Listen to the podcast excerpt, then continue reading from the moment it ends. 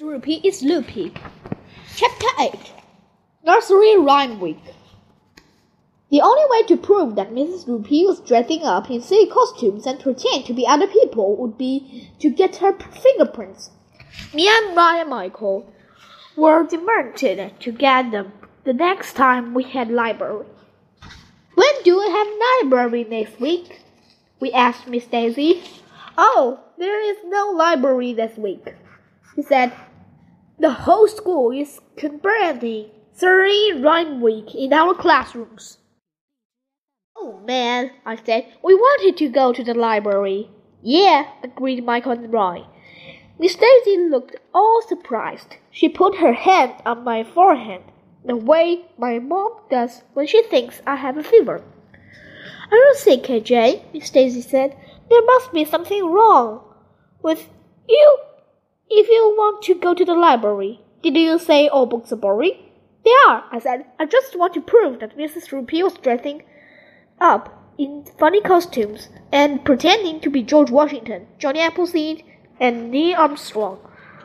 We had to get her fingerprints. Oh, don't be silly, Miss Daisy said. Mrs. Roopy is a perfectly normal lady. Miss Daisy took out the big fat Mother Goose book. She opened it and was about to start reading when this weird looking girl slipped into the classroom. She was all dressed up in Puffy's dress, and she was holding a big cane. It's Mrs. Roopy, we all shouted. I'm not Mrs. Roopy, the girl said. My name is Little Poopy. I seem to have lost my sheep. Do you know where I can find them? Nope, everybody said. Maybe they're in a dungeon on the third floor, I said. Michael tried to get her fingerprints, but little Bo Peep went skidding out of the classroom before he could get a juicy box. That was weird, Emily said. What kind of a name is Peep, anyway? I asked. Miss Daisy read us some nursery rhymes from the Mother Goose book. What kinds of a name? Goose, anyway. For after a while, this little girl running into our classroom. She was holding a bucket in his hand. It's Mrs. Roopy again, we all shouted.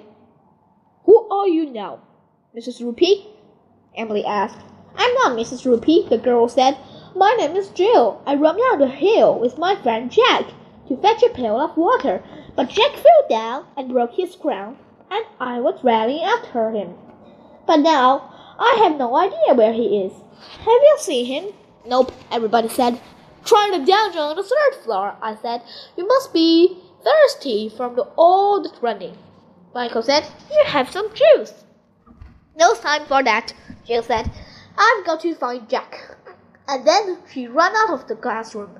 After lunch, we were at recess out in the playground, and we noticed somebody sitting at the edge of grass under a tree. We all ran over to investigate. It was Mrs. Roopy, of course, dressing up in another silly costume. Are you a little boopy again? Emily said. Heavens no, said Mrs. Roopy. My name is Little Miss Muffet. It's a lovely day, so I thought I'd just sit on this stuff and eat some curds anyway. What's the stuff? I asked, trying to peek under Mrs. Muffet. What's a curd? asked Ryan. Yuck, Michael said. That sounds disgusting. I'm going to throw up, Ryan said. That's even worse than they are served in the classroom. Wouldn't you rather have a peanut butter and jelly sandwich? I asked. Andrea and Emily came over while we were talking with the little Miss Muffet. Andrea started to tell us what curds and whey the Muffets way. But she never got to finish. This arbitrary fake spider came down from the tree over Miss Muffet's head. She took one look at it and ran back to school. Michael didn't even have to change to get her fingerprints. That lady was weird. I went on like that for the rest of the week. All these nursery rhyme characters kept popping up with no rooming all over school.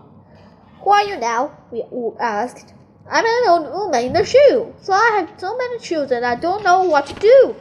Maybe you should put some of them in the dungeon on the third floor, I said.